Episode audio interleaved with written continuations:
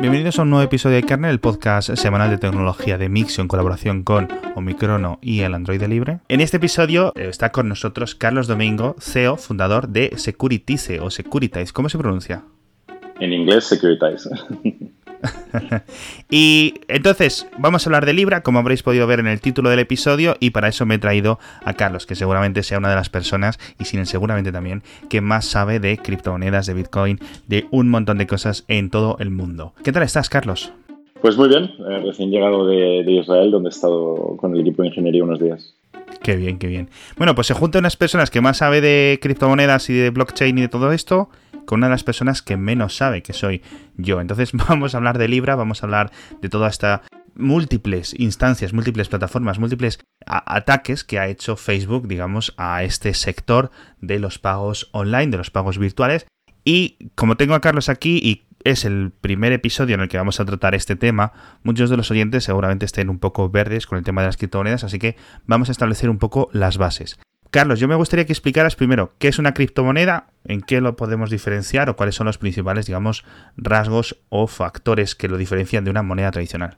A ver, una criptomoneda es una moneda digital, ¿vale? Es una representación digital de una moneda que básicamente el, digamos, la representación de la moneda y, la seguridad de las, de las transacciones de la moneda, de la política monetaria, etcétera, están, digamos, codificadas y protegidas con, con técnicas criptográficas y típicamente esas técnicas criptográficas están codificadas en lo que se llama una cadena de bloques o una blockchain ah, que permite, digamos, realizar todo lo que es las transacciones de la moneda de forma descentralizada sin una entidad central. Exacto, es decir, que todo el mundo, en la, en la cadena de bloques, todo el mundo sabe o puede ver todas las transacciones que se han realizado y todo el mundo comprueba si el resto de transacciones del resto de personas pues son válidas o no. Más o menos, voy, voy encaminado. Es un poco como una representación virtual del dinero, del cash, digamos, del dinero en efectivo, donde, digamos, lo que te garantizan es que igual que cuando yo te cojo un billete de 10 euros y te lo doy, y en el momento en que el billete de 10 euros deja en mi mano y llega a la tuya, la transacción se ha realizado y no me puedo volver a gastar los 10 euros, eh, cuando el dinero se ha digitalizado pues en, en, los bancos y tal, o con PayPal, etcétera, para garantizar que cuando el dinero sale de la, digamos, se borra de la base de datos de un banco y se registra en la base de datos del otro, para que esa transacción pase, pues requiere una serie de intermediarios que garantizan que ese dinero no se puede gastar dos veces, ¿no? Y esos intermediarios, obviamente, pues cobran dinero por, ejercer un papel de intermediario y garantizar esas transacciones.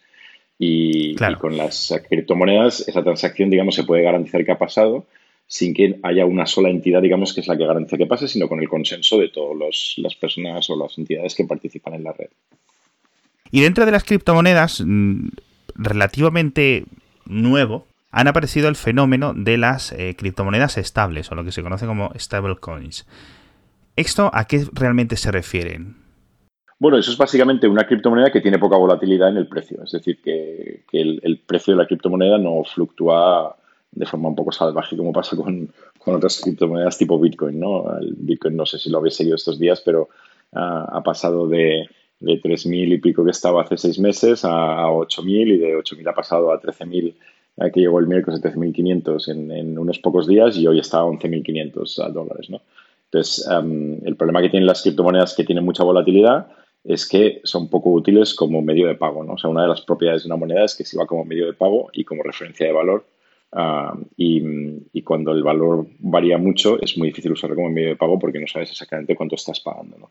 Entonces, este concepto de las monedas estables surge como un, tratar de solucionar ese problema, de emitir monedas, criptomonedas con todas las ventajas de las criptomonedas, de la digitalizada, descentralizada, transacciones instantáneas, seguras, baratas y tal y cual, pero con poca volatilidad de precio. Entonces, Facebook se mete en este mercado con Libra, con la cartera con Calibra, con la Libra Association, con un montón de empresas, digamos, de la mano, eh, entre ellas un montón de empresas de la banca, de empresas del mundo financiero, PayPal, Mastercard, Visa, etcétera. Y claro, nos preguntamos, eh, lo más esencial, ¿es Libra una criptomoneda o qué es?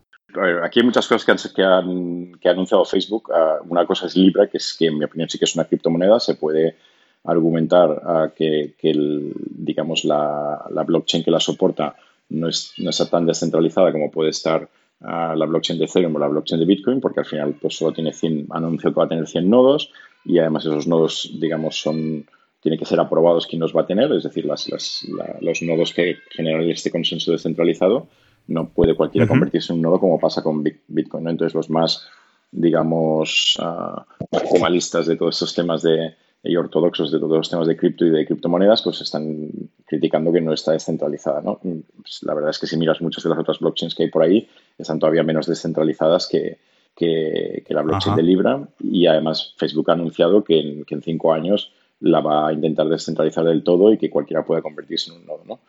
Yo que estoy bastante metido en el tema, te garantizo que si hubieran querido hacer lo de Libra con la escala que va a tener Facebook en la, en, la blockchain de Ethereum, por ejemplo, que es la más popular para desarrollar uh, ese tipo de cosas, es imposible que escale, porque Ethereum tiene una escalabilidad pésima.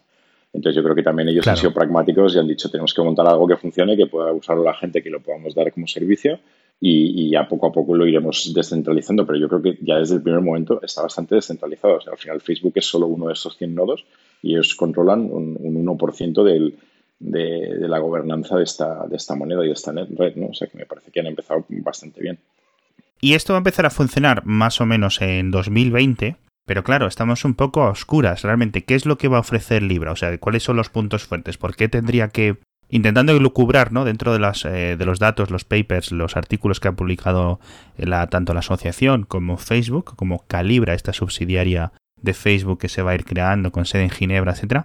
Es decir, ¿cuáles son en apariencia o a primera vista los puntos fuertes de Libra frente a pues tanto otras criptomonedas, que decías ahora tú la escalabilidad, como a sistemas de pagos virtuales que ya estén funcionando en el día a día, como por ejemplo enviar dinero por Venmo o enviar dinero a través de eh, PayPal.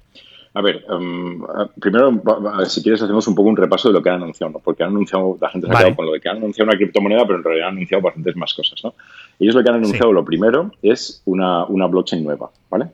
Ah, y esta blockchain nueva es una blockchain que han posicionado como que quieren que sea una blockchain para que, em, digamos, sea la infraestructura de un nuevo sistema financiero que sea más barato, más inclusivo, ah, más accesible y más innovador, ¿vale? Entonces, eso es, la, digamos, la, la, base de lo que han anunciado. Y esta blockchain nueva es completamente open source, tiene, han anunciado que va a tener 100 nodos, de los cuales ya como unos 20 y pico se han anunciado y donde tienen empresas súper potentes por detrás, ah, como Mastercard, como PayPal, eBay, eh, como Uber, tienen fondos de, capital riesgo como Andreessen Horowitz, Union Square Ventures, etc. O sea que los han salido de, saque, tienen una serie de, socios bastante potentes. Sorprendentemente ningún banco, pero Curioso. eso si quieres lo, comentamos luego. Y, y, entonces lo que han anunciado es que van a montar una blockchain nueva donde la primera aplicación de esta blockchain nueva que pretende, digamos, de alguna forma crear un nuevo sistema, una nueva infraestructura para el sistema financiero es, en particular, una criptomoneda que se llama Libra. Y luego, dentro de, ese ecosistema, que es, como te digo, es completamente descentralizado, donde hay, eh, va a haber 100 miembros, entre ellos uno de ellos Facebook, cada uno con un voto y tal y cual, lo que Facebook ha anunciado es que van a montar otra subsidiaria de Facebook que sea for profit, es decir, no, no simplemente para correr la, blockchain, sino para intentar monetizar lo que pase ahí, que se llama Calibra, que básicamente lo que va a proveer es de servicios por encima de Libra. Es decir, va a proveer, por lo que mm, han anunciado, pues va a estar integrada con WhatsApp, va a estar integrada con, Facebook y va a permitir que la gente use Libra y haga pagos con Libra o haga aplicaciones con Libra. ¿Vale? Entonces han anunciado un montón de cosas, si, si quieres que te diga la verdad. Yo creo que, es uno de, las, de los anuncios más grandes que ha habido en el ecosistema y siendo quien es Facebook y, la llegada que tiene no solo con usuarios, sino con desarrolladores, mm, tiene un potencial muy grande, independientemente de cómo luego vaya, pero de, desde luego de, de estimular todo el, mundo blockchain y cripto de, una forma tremenda. Vale, entonces esto es todo lo que ha ofrecido. Eh, cuando llegue el año que viene, ya digo, ¿por qué? Porque, vale, va a estar integrado en WhatsApp, va a estar integrado en Facebook, va a tener un montón de integraciones. ¿Qué va a ofrecer, por ejemplo, Libra, desde tu punto de vista, aunque no lo sepamos, porque claro, estamos hablando del futuro, ¿qué no me puede ofrecer los servicios ya existentes, por ejemplo. Es decir, a mí me da la curiosidad, me llama la curiosidad que esté ahí PayPal, cuando, por ejemplo, eh, esto podría suponer un rival eh, para PayPal en cuanto a pagos, por ejemplo. Bueno, a ver, yo creo que, a ver, yo no sé por qué está PayPal ahí, pero entiendo, si yo fuera PayPal, tú a lo que te dije es, a facilitar pagos, ¿vale? Y PayPal a día de hoy lo único que hace es facilitar un pago por encima de la infraestructura legacy del sistema bancario. O sea, PayPal en realidad no es un producto nativo digital, es una digitalización de un de una infraestructura legacy, ¿no?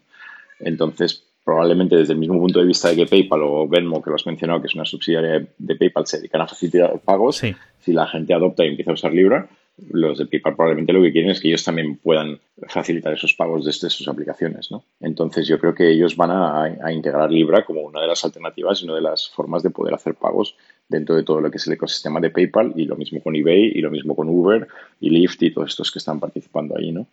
Al final, desde, desde su punto de vista, deberían ser un poco agnósticos a con qué moneda se paga. ¿no? Claro, entonces esto se va a convertir realmente en una moneda, es decir, yo dentro de mi cartera, dentro de mi aplicación de Calibra, voy a poder almacenar estas libras y tener ahí el dinero en remanente o solo va a ser un medio de intercambio, también digamos como una realmente como una cuenta corriente. ¿Voy a poder hacer eso? Sí, es como vas a tener Calibra, básicamente lo que han contado que, es Calibra es una infraestructura de monederos, ¿no? Donde tú vas a tener un monedero en, en, en WhatsApp, un monedero en tu cuenta de Facebook, en Messenger, de la misma forma que, si quieres hoy en día, pues puedes almacenar dinero en el monedero que tiene Apple Pay en el, en el iPhone, por ejemplo, ¿no? Y entonces ese dinero que tienes ahí almacenado lo vas a poder usar para hacer pagos de, lo que sea, ¿no? Desde remittances de un país a otro, a hacer pagos de, aplicaciones, de servicios, ah, etcétera, etcétera. Y luego lo que está por ver es un poco que cómo evoluciona eso, ¿no? Porque, como te digo, lo que han anunciado ellos no es solo Libra, han anunciado una blockchain nueva con un programa de un lenguaje de programación nuevo que quieren que sea una, una nueva infraestructura para un nuevo sistema financiero. Y eso es bastante potente. Y nosotros lo hemos estado mirando desde el punto de vista técnico ya, porque se puede ver obviamente todo. Y, y si miras un poco cómo está hecho, sin entrar en detalles técnicos, hay una gran diferencia con, con Ethereum, que es que el concepto, digamos, de token para, para, para generar la representación digital de algo, sea un, un valor o, sea sean acciones en una empresa o sea una moneda, etcétera, que, en Ethereum, digamos, está puesto como por encima, en, en Libra, en la, en la blockchain de Libra es nativo y tienen primitivas de bastante bajo nivel como para gestionar todo eso, con lo cual nuestra primera impresión es que muchas de las cosas que hacemos en Ethereum las vamos a poder hacer en Libra de forma mucho, mucho más sencilla y, y mucho más nativa a lo que es la propia blockchain. ¿no? Así que yo creo que el, que el Libra solo es el, el, tip of the iceberg, que en inglés es como la, punta del iceberg de, de, un montón de otras cosas que pueden desarrollarse por encima. ¿no? ¿Qué tipo de cosas? Dame un par de ejemplos, porque sobre Ethereum se han montado un montón de cosas, pero nunca realmente he sabido, o sea, todas estas dApps, ¿no? Pueden ser, pero nunca realmente he, entendido muy bien cómo se eh, tú programas algo dentro de esto y se queda como una especie de código que se ejecuta ¿Cómo podría funcionar esto tanto en Ethereum y cómo podría funcionar en Libra? A ver, conceptualmente funciona de la misma forma. Es decir, tú cuando desarrollas una aplicación distribuida en Ethereum o, la desarrolles en Libra en el futuro, pues en, Ethereum se usa un, programa de un lenguaje de programación que se llama Solidity, en, Libra se, llama Move y básicamente pues tú la desarrollas la, y la, la, em, digamos, pones en la red y esta red está ejecutando esta, esta aplicación en, en, una red distribuida de ordenadores, si quieres, ¿vale? De forma que no hay forma de que la puedan ah, censurar ni, ni, parar, ¿no? entonces, lo que te digo es que el tipo de cosas que se pueden hacer parece que en Move está mucho más orientado para que de forma nativa sea representación digital de cosas, ¿no? Ah, que es el concepto de token que, que, existe en Ethereum, que en Ethereum es, digamos, una capa que se ha hecho como por encima, ¿no? ¿Y qué se puede hacer? Pues de todo, porque si tú piensas un poco el, mundo financiero, hay cosas que no están muy bien digitalizadas, ¿no? El, dinero mismo no está muy bien digitalizado, no hay forma sencilla de mover dinero de un sitio a otro sin, pasar por bancos, sin pagar fees y comisiones, uh, etcétera. El, tema en el que trabajo yo de, valores y de securities está súper pobremente digitalizado y, hay muchas cosas que, que sorprenden a la gente, ¿no? O sea, por ejemplo, si tú eres Facebook mismo hoy en día, Facebook no sabe exactamente quién tiene las acciones de Facebook, porque al final todo el, online trading que pasa, que sí que está digitalizado, la parte de, settlement se llama, que es de, digamos de transferir de verdad la propiedad de la acción. Una vez ha comprado, no pasa hasta que no pasan dos o tres días y no hay forma de, reconciliar todos estos datos y tener una visión en tiempo real de quién está comprando o vendiendo acciones de Facebook o cómo. Entonces, todo ese tipo de cosas se pueden, se, pueden digitalizar en, una blockchain y en particular Libra parece que está, digamos, bastante eh, enfocada a ese tipo de aplicaciones, más que ser una cosa de propósito general como intenta ser Ethereum. Y entonces todo esto, digamos, al quedar en esta blockchain, va a ser visto o va a poder ser visualizado por el público en tiempo real. Es decir, aunque esté cifrado, vamos a poder ver las transacciones, eh, si hay movimiento, si alguien compra acciones, todo eso se va a poder ver. A ver, las blockchains, y parece ser que el Libra, por lo que he leído yo, es exactamente igual que Ethereum, son lo que se llama pseudoanónimas. Es decir, que son anónimas en el sentido de que si tú te vas a la blockchain de Bitcoin, no sabes quién, que tú lo que ves es un monedero que tiene 10 Bitcoins, que esos 10 Bitcoins se mueven de un monedero a otro monedero. Eso es. Y eso sí que se puede ver. Lo que no ves es quién es el dueño del monedero. Claro. Entonces, por eso se llaman pseudoanónimos, lo cual es una gran ventaja, por cierto, porque precisamente para representar dinero en efectivo, el problema que tiene el dinero en efectivo es que no hay forma de tracearlo. Ah, así que cuando la gente dice es que el Bitcoin se usa para comprarlo, así, ah, pues es mucho mejor que se use el Bitcoin que no que se use el, los euros o el dólar porque no tienes forma de tracear el dinero en efectivo, que es lo que usan los traficantes de drogas fundamentalmente. En cambio, en, en las criptomonedas, al, por lo menos sí que tienes una forma de tracearlo una vez has identificado quién es el dueño de un monedero, ¿no? Entonces, yo creo que no, no se va a poder ver el detalle de quién está comprando o vendiendo acciones, porque al final lo que vas a ver es un token que representa algo que no sabes exactamente qué es y que se mueve de un sitio a otro, pero sí que vas a tener una trazabilidad de, todas esas transacciones de forma además, pues, eh, digamos, transparente, inmutable, etcétera, con todas las propiedades que tiene una blockchain. Bueno, y este episodio va de ver las criptomonedas, pero nuestro patrocinador de toda esta semana ya sabéis que es el podcast Perspectia, que es de Microsoft y hablan de inteligencia artificial de una forma muy clara, muy sencilla, muy directa, de las formas en las que la inteligencia artificial está afectando a nuestras vidas de una forma completa y en muchos aspectos. Y ahora os dejo un trocito de uno de los episodios. Yo estudié ingeniería de software y estudié las redes neuronales, no funcionaban. Faltaban dos cosas fundamentales para que esta tecnología emerja como está emergiendo ahora, que es alta capacidad de cálculo y grandes conjuntos de datos. En el momento en el que eso ha sido posible, porque hay grandes conjuntos de datos y gracias a la nube hay gran capacidad de cálculo, pues ha sido como el caldo de cultivo para que la inteligencia artificial emerja. Os suscribís a Perspectia, escucháis todos los episodios y me venís y me contáis luego qué os ha parecido. Realmente os van a encantar y os van a enseñar un montón de cosas.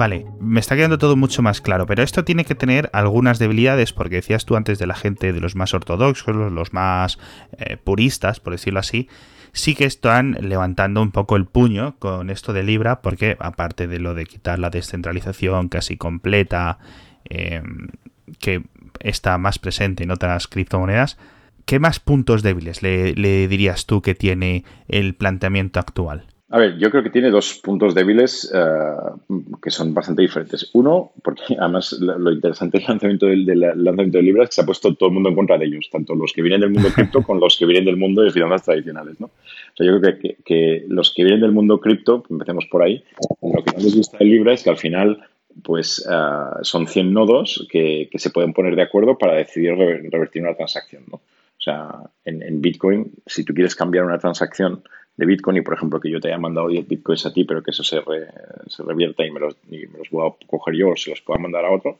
se tiene que poner de acuerdo más de la mitad de los nodos de la red de Bitcoin. Y eso es, pues se considera que es como prácticamente imposible porque hay demasiados nodos como para que eso se, eh, se pueda hacer. ¿no? en Libra, teóricamente, la, la, asociación está de Libra que tiene 100 miembros, podrían ponerse de acuerdo y decidir que hoy ha habido una transacción y que la quieren revertir y que la quieren quitar. ¿no?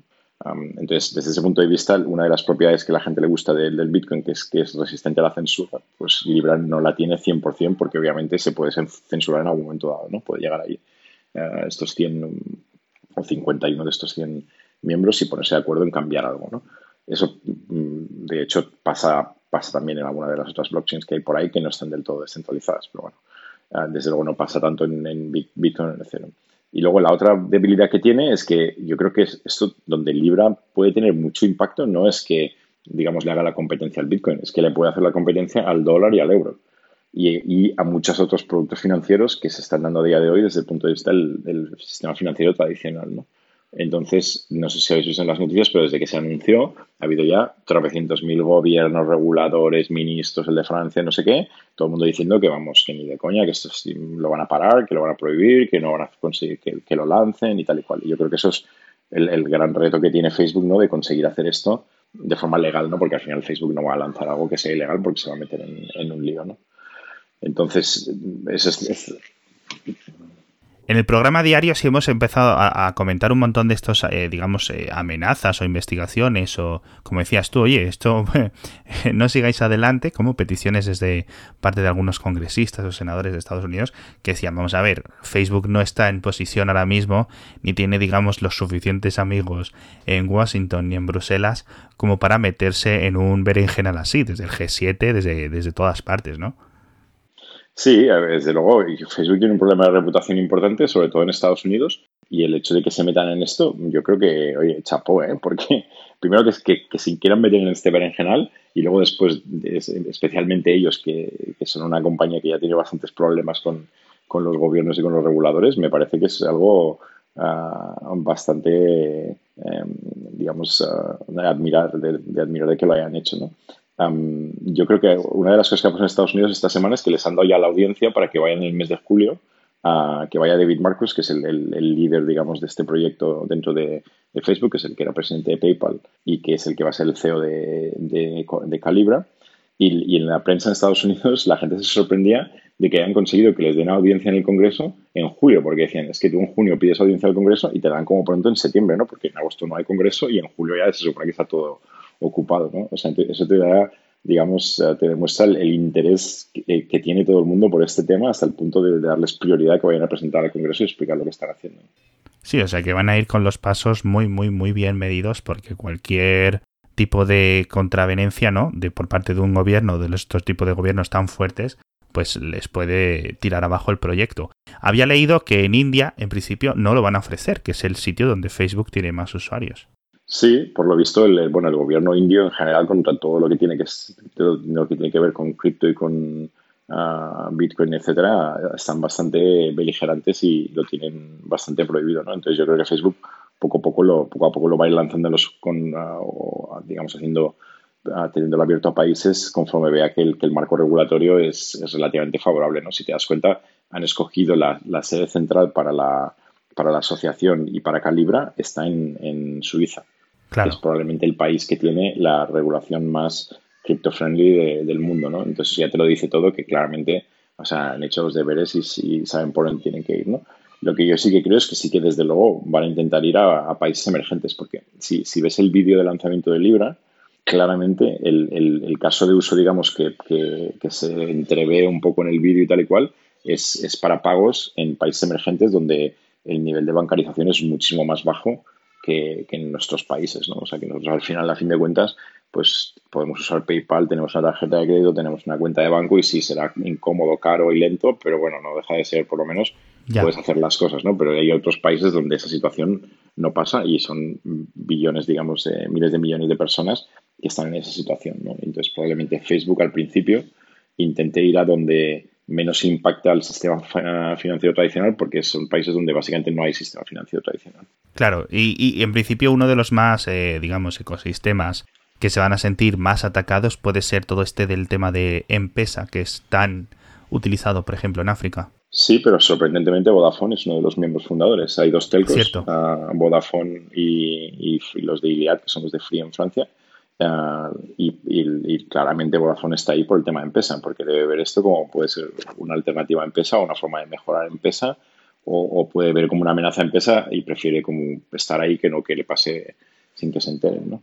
Exacto. Y eso es lo que me preguntaba yo. Vodafone está ahí, un poco como dices tú, seguramente a verlas venir, a ver qué ocurre con esto. Eh, mejor estar dentro, ¿no? Que verlo desde fuera, cómo nos atropellan. Y también siguen en este consejo, por decirlo así, Visa, Mastercard, PayPal. Claro, yo veo el negocio, todo el mundo podemos ver el modelo de negocio de Visa, de Mastercard, que es cobrar un porcentaje de cada transacción eh, por verificar un poco el fraude, por mantenerlo al mínimo posible, por garantizar las transacciones y la calidad de sus respectivas redes y veo mm, esto y digo, pues esto es competencia directa, es decir, si yo hago una transferencia a través de libras, no la puedo hacer o se la quito a Visa. Correcto, pero a ver, el, tema de yo creo que esta gente están ahí porque claramente ven que esto es una amenaza y prefieren estar ahí y, participar de, cómo se va a crear esto que no que les pase por delante y no se enteren, ¿no? Cosa que me parece bastante inteligente si quieres que te diga la verdad. Sí. Porque normalmente los incumbentes de los negocios lo que prefieren es, ignorarlo y, me, hubiera parecido más que, esta gente hubieran hecho lo que hicieron las telcos en su momento, de ir al regulador a quejarse de WhatsApp y tal y cual para ver si lo paraban. Sí, cierto. En, vez de colaborar, ¿no? Y que eso yo lo viví en primera persona en mi pasado, ¿no? Entonces, me parece bastante, primero, bien que, esta gente estén ahí desde el primer momento, no solo los que claramente tienen un caso de uso tipo Uber y tal y cual, que obviamente se les, les, ayuda al negocio, sino que tienes a gente a los que les puede canibalizar su negocio y que están metidos ahí, ¿no? Entonces, yo creo que, al final lo que, se, lo que acaban entendiendo y admitiendo es que muchas de las cosas por las que se cobran a día de hoy se van a comoditizar con estas nuevas tecnologías y se va a dejar de poder cobrar. Y entonces, si se va a dejar de poder cobrar, se van a tener que reinventar otro tipo de modelo de negocio por encima del tema del pago, donde la monetización no sea un, porcentaje del pago. ¿no? Ah, y, prefieren estar ahí y ver si qué nuevas ah, funcionalidades se provee versus que, les pase, ¿no? Y los Visa al final no solo es el pago, ¿no? Sino el que te extienden crédito, en fin, tiene otro tipo de cosas que no es simplemente cobrarte una fee por, por hacer una transacción, ¿no? Y comentabas lo de en qué consiste una moneda estable, etcétera. En principio, Libra eh, va a ser uno de estos estilos. ¿Cómo se controla el precio de una moneda estable? ¿Cómo hacen que sea siempre o más o menos siempre esté dentro de una franja muy estrecha de precio con respecto al dólar, con respecto al euro, con respecto al franco suizo, etcétera. ¿Cómo se mantiene una moneda a un precio fijo? A ver, hay, digamos como dos, a día de hoy, antes de que saliera Libra, ahora comentaremos un poco Libra, había como dos modelos dentro de lo que era la, industria cripto, ¿no?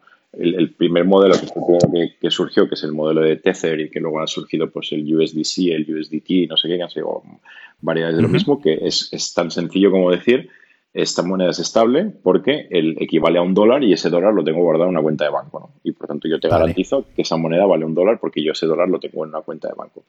Entonces, em, eso obviamente, siempre y cuando sea verdad que tienes el dinero en el banco, que ha habido bastante polémica, sobre todo con Tether, en principio eso es, igual de estable que, la moneda que estás guardando. ¿no? Si estás guardando dólares, pues va a ser igual de estable que, el dólar. Y con respecto al dólar no va a fluctuar de precio, puede fluctuar de precio con respecto a otras monedas o otros activos. ¿vale? La otra forma que se, ha intentado en cripto y que es un poco más, ah, digamos, compleja y que no está claro que, se pueda hacer que funcione es, ah, las, ah, monedas estables que son, digamos, como basadas en un algoritmo, ¿no? que de forma algorítmica intentan controlar lo que es el, eh, la, emisión y la retirada de monedas del mercado para que, la, para que el oro se mantenga, digamos, estable, ¿no? Que es un poco al final lo que hacen los gobiernos, ¿no? Cuando quieren mm, devaluar una moneda o quieren incrementar el valor de una moneda, pues o emiten más monedas o retiran monedas vía deuda del mercado. Entonces es lo mismo, pero algorítmicamente.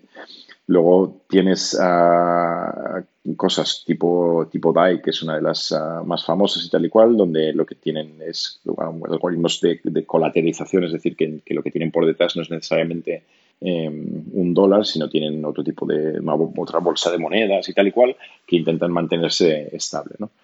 Y, un poco por ahí es por donde parece que va, que va Facebook, pero manteniendo lo que son activos financieros tradicionales. ¿no? Por lo que han contado, no, no es una moneda que vaya a estar vinculada a otra moneda, es decir, no va a ser una versión del dólar digitalizado como es Tether, sino que lo que va a ser es una moneda nueva, ¿vale? que va a intentar que el precio sea estable, pero que por detrás el activo que la sustenta y que hace que el precio no cambie es una combinación de, primero, varias monedas, es decir, han contado que van a tener libras, yenes, eh, van a tener euros, dólares, etcétera, etcétera, así como otros activos financieros que son bastante estables, ¿no? Como, como monedas del tesoro, ¿no? Ah, en las monedas del tesoro al final prácticamente no cambian de valor, sobre todo de países tipo Estados Unidos, ah, pero, pero proveen de un poco de un pequeño dividendo, es decir, es mejor guardar eso que no guardar dólares, ¿no? yo, por ejemplo, en mi empresa, que el año pasado levanté eh, en total casi 15 millones de dólares y obviamente no me los gasto, pues es el, dinero si no lo tengo en el banco, lo tengo en, en, T-bills, se llaman, que son treasury bills de, del gobierno americano que te dan entre un 2 y un 3% de, de interés al año. ¿no? Y, ese interés, digamos, que genera el activo financiero que está por detrás de la moneda, es además el incentivo que le van a dar a los que están corriendo los nodos. Es decir, si tú tienes uno de los nodos de la blockchain de Libra, todo lo que genere interés ese activo financiero se va a repartir entre los nodos. ¿no? Entre, que, entre cada uno de estos 100 nodos, ¿no? Que decías que luego podrían expandirse a más de 100.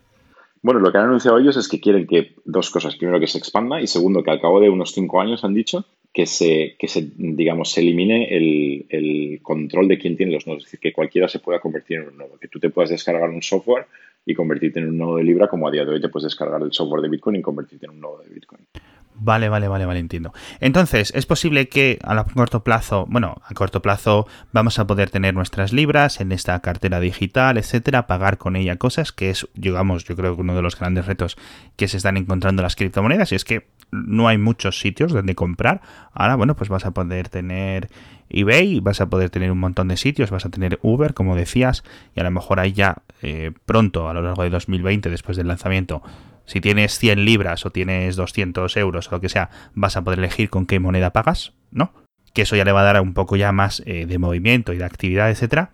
Pero, oye, si es estable, mm, a lo mejor a largo plazo vemos a un empleador pagando el sueldo en libras a alguien. Pues no veo por qué no, ¿no? Porque el, eh, al final lo que están creando aquí, si quieres, si, si lo piensas un poco, están creando una moneda que es global, digamos, que no es de ningún gobierno, ¿no? O sea, todas las monedas al final son, son de un gobierno, ¿no? Y los gobiernos son los que se dedican a controlar la, política monetaria de las monedas, que normalmente es inflacionaria, es decir, que van, van emitiendo más monedas, ¿no? Sobre todo aquí, por ejemplo, en Europa han, han ido emitiendo monedas desde que empezó la crisis económica en, miles de millones de euros todas las semanas, ¿no?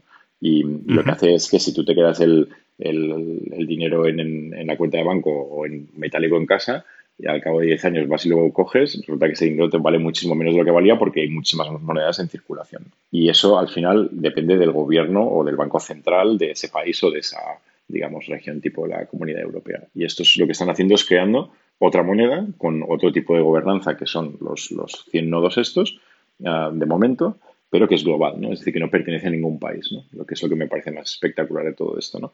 Que es un poco lo que en su momento se supone que iba a ser el Bitcoin, pero al final el Bitcoin la parte de cripto sí que la tiene muy bien solucionada, pero la parte de moneda no la tiene muy bien solucionada. Porque si, piensas un poco cuál es la definición de una moneda, una moneda tiene que cumplir tres requisitos. ¿no? Y son desde, desde que se inventaron las monedas eh, antiguamente, hace miles de años, es que siempre ha sido así. ¿no? Tienen, primero, es un almacenamiento de valor, es decir, la gente sabe que eso vale algo y por eso las, las guarda. Y por eso antiguamente las monedas eran, eran metales preciosos, porque al final eso almacena el valor porque tiene escasez y tal y cual. Luego, tiene que servir como, medio de intercambio, es decir, en vez de que tú me cambies una, vaca por, cinco gallinas, pues la, vaca vale, te la compro con una moneda y tú luego con esa misma moneda puedes comprar las gallinas si quieres, ¿vale? Y luego tiene que usarse como referencia de valor, es decir, que si yo te digo que la vaca vale o que un iPhone vale mil euros, tú en la cabeza más o menos te haces la idea de si eso es mucho, es poco, si es caro, es barato, etcétera, etcétera. Entonces, ¿qué pasa? Que las criptomonedas, de esas tres propiedades, como tienen mucha volatilidad, no, nos, nos sirven bien como medio de pago y no sirven para nada como referencia de valor, porque si te digo que algo me ha costado tres bitcoins, me vas a decir cuándo, porque si me lo das hace seis meses o me lo dices hoy, es un precio completamente diferente. Y eso ha hecho que no se usen, porque no se pueden usar, a la práctica no se pueden usar, aparte de los temas técnicos de, escalabilidad del número de transacciones, que eso es otro, otro tema aparte. Y yo creo que, Facebook puede solucionar esos problemas. Claro, es un tema que la red Bitcoin ha intentado o está intentando solucionar con esto de la red de Lightning, por ejemplo, si no recuerdo mal. Pero que no sé al final hacia dónde va a ir. Yo creo que al final les va a pillar el toro con todo este tema de libras y entiendo que incluso otras funciones similares. ¿Alguna empresa más eh, tecnológica, por ejemplo, eh, me llama la atención que Amazon no esté en este fregado. ¿Tú crees que Amazon, dentro de su cerebro, digamos, comunal, eh, está trabajando en un proyecto así o sería un buen fit, una buena empresa para tener su propia moneda digital? Mira, si, te fijas de, de las grandes empresas estadounidenses de tecnología, no está ninguna. Claro. Porque las que hay son, excepto las, a ver, Uber o eBay y todas estas están, pero no está Google, no está Microsoft ah, y no está Apple, ¿vale? Que son al final, junto con, Facebook, las, las grandes empresas de, de, tecnología, ¿no? Entonces yo creo que ellos obviamente eh, lo ven como algo que aunque Facebook lo ha montado de forma bastante, digamos, descentralizada y que no es una iniciativa de Facebook y tal y cual, obviamente Facebook lo que tiene lo que tiene de ventaja de Facebook contra toda la lista de, empresas que hay ahí es la capacidad de ejecución que tiene. Es decir, a mí no me cabe en la cabeza que Vodafone, por ejemplo, que hemos comentado antes, vaya a conseguir lanzar nada sobre Libra más rápido que Facebook. O sea, para cuando Vodafone se hayan puesto de acuerdo a hacer algo y consigan tener ingenieros que sepan programar y todo eso, que no es su core business ni nada de eso, y quieran lanzar un wallet para empresa, para, para sustituir a empresa con Libra, seguro que Facebook ya tiene 17 aplicaciones que hacen eso. Entonces yo creo que las otras empresas de tecnología que son conscientes de esa ventaja competitiva que va a tener Facebook dentro de ese grupo de empresas de ahí, no han querido entrar porque, porque lo ven más como una amenaza y probablemente están ahora mm, debatiendo qué están haciendo si no estaban ya preparando sus propios planes de hacer algo por el estilo. Wow, es que esto es, eh, son, son, conceptos tan gigantes que yo creo que, se escapan. Lo que sí es cierto es que yo he aprendido un montón. Me ha quedado todo el tema de tanto de Libra como de Calibra, como de la asociación, como lo de Ginebra, como lo de Silicon Valley, mucho más eh, gracias a, ti ahora mismo, Carlos. Muchas gracias, Carlos Domingo. Bueno, muchas gracias a ti por, la invitación y, y, espero que dentro de unos meses, cuando el año que viene, cuando Libra lance, hagamos otro podcast y comentemos a ver cómo ha ido. Eso es, a ver si todo es así o si realmente nos vamos casi a la distopia de las corporaciones, como parece que algunos se están temiendo. Yo creo que sí, que tan malo no va a ser y espero que tampoco sea como dicen los gobiernos, ¿no? De que, o sea, yo entiendo que los gobiernos tienen que proteger un poco lo suyo y si hace falta, ahí está la policía para ir a detener a los ejecutivos que haga falta detener y son al final los que hacen las leyes y son los que tienen los ejércitos, pero yo creo que al final, pues nosotros como ciudadanos tenemos que tener unas libertades para elegir en qué nos, en qué nos gastamos el dinero, en qué y cómo y cómo nos organizamos a nivel eh, financiero. Muchas gracias, Carlos Domingo. La gente te puede seguir en Twitter si quiere hacerte alguna pregunta rápida o leer tus cosas en arroba Carlos Domingo, ¿verdad? Sí, correcto. Os animo a que lo hagáis, os animo a que le deis mucho la turra, que le preguntéis muchas cosas que a lo mejor que no se hayan quedado claras con este episodio, pero seguramente sean pocas. De nuevo, muchas gracias a todos por estar aquí, muchas gracias Carlos y nos vemos la próxima semana. Vale, muchísimas gracias a ti Alex. Un abrazo.